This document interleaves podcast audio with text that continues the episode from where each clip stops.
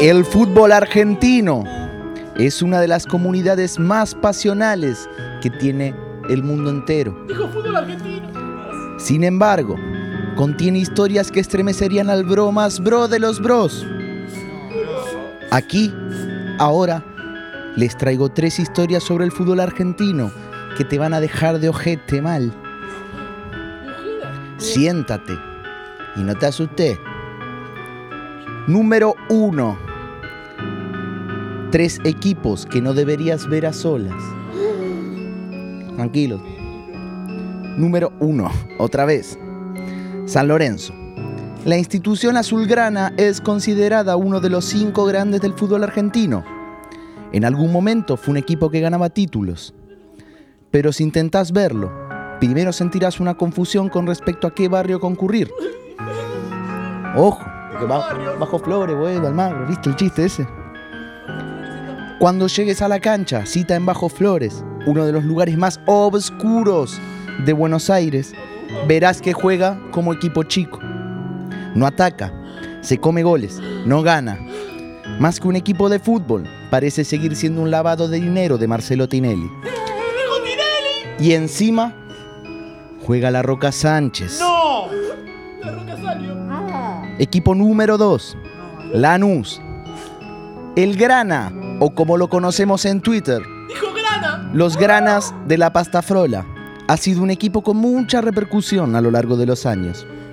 Si me dices, ¿sabes la respuesta a la pregunta ¿qué es lo más terrible que le pasó a Lanús? Yo la sé. Ese me lo vas a felicitar cuando lo entiendas. Gracias. Porque la no jugó en la C. Claro. Ten cuidado si te encuentras solo y quieres ver buen fútbol con este equipo, porque repentinamente se irá la luz y te encontrarás a obscuras. No, negro, no. Ay, no. Ah. Dijo la luz. Ah. Y te chorean ahí, ojo en los bolsillos y eso. Número 3. Boca Juniors. No estamos en Lanús, estamos en Palermo, acá está bien. Boca Juniors. Uno de los equipos más deplorables del fútbol de Sudamérica. Sus jugadores escupen, termean y cagan en la vereda. Su técnico usa abuso sin remera, pantalón sin ropa interior y zapatillas sin medias. Si te dejas engañar por la historia del club y le das una oportunidad un sábado en solitario, te encontrarás con un 0 a 0, sin tiros al arco. Chiquito Romero haciendo el gesto y Benedetto con su tatuaje de lealtad. Te lo advierto, aléjate de boca. Número 2. Historia, porque ya los equipos dije los tres. Los maleficios de Caruso. Ricardo Caruso Lombardi es un técnico muy reconocido. Ya que salga todos sus dirigidos del descenso, salva, dije. Pero hay algo muy obscuro detrás de todo esto. Placente es un cagón. No, eso era una nota que tengo acá al costado. En el año 2009, cuando salvó a Racing de la promoción, empezó una costumbre que repetiría en todos sus equipos. Elige un preparador físico para cagarse a piñas en cámara. Algunos lo atribuyen a que hizo un pacto con el diablo lo cual dijo que si dejaba jugar con 4-4-2, lo iba a medir y mandar al cajón. Se sospecha que Caruso ve a la parca en cada preparador físico y por eso dice, no me midas por el cajón, ¿no? ¿Se entiende? Solo se, le te- se televisó la de San Lorenzo, por eso yo dejo a criterio de ustedes, mis seguidores, y que crean lo que quieran creer. ¡Viva la libertad, carajo! Que la gente crea bien. Número 3. Dijo libertad. Los más obscuros secretos de Segura. Esta es la última. ¿eh? Luis Segura es reconocido por el famoso 38-38 con Tinelli. Segunda vez que nombra a Tinelli. Pero hay muchas cosas sobre este individuo que permanecen desconocidas por el hombre común, quien llegó a ser presidente de la AFA. Le prometió a 15 equipos del interior que llegarían a la B Nacional. Por lo que el hijo de puta que llenó el torneo de equipo es él. O sea, porque es como. ¿Qué? El, fa- el- el famoso AFA ID, Dijo AFA. que generó tanta controversia. es un sistema inventado por él para revender entradas. No es ningún boludo. Por ser.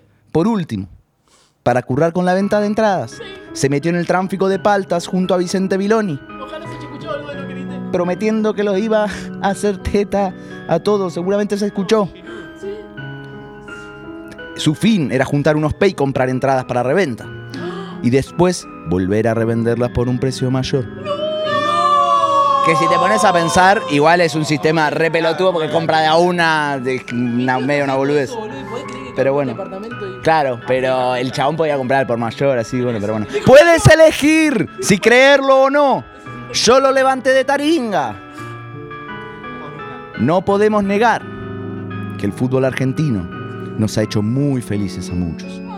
Pero esconde estas obscuras verdades que están comprobadas por yo. Créanme y compren mi libro. Soy Juli Dross, Luna de historias copada que da miedo, así es el título. Y sin estirarse más, les deseo buenas noches y el aborto está mal. Soy Juli Dross.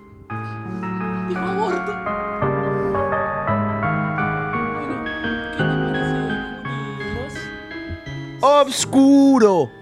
Si venen todos acá y cerramos este programa de Pica en Punta especial Halloween.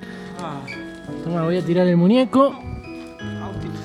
Y nada, bueno, vamos a cerrar este programa de Pica en Punta, dando muchísimo miedo. Acá Delphi pregunta y dice que está al revés. ¿Y qué le parece a John si largamos? A ver. A ver. ¡Sí! A Dios le pido que si me muero no sea antes del balotage. Y si me enamoro que por favor se haya enterado que hoy se jugaba Barcelona Real Madrid la final de la Sudamericana. Se esté enterando en este mismo momento. Y ustedes qué más decirle. Gracias por tanto y por no por tampoco. ¡Pica en punta! ¡Chao! Mirá, mirá, mirá, Emma Watson. Mirá, mirá, mirá. Pa' Emma, vos, Emma. hermosa. Emma, te quiero decir una cosa. Feliz cumpleaños para Tolosa, Bill Gates, Garrincha, Julia Roberts, Obafemi Martins, Milan Baros, Eros Ramazzotti y el huevo Acuña. Sí le pegaremos a Tapia. Sí le pegaremos a Tapia. Sí le pegaríamos Chiquitapia. Sí le pegaríamos. El- Feliz cumpleaños, Toro Acun Unia. ¡Ah! ¡Dale, Boca!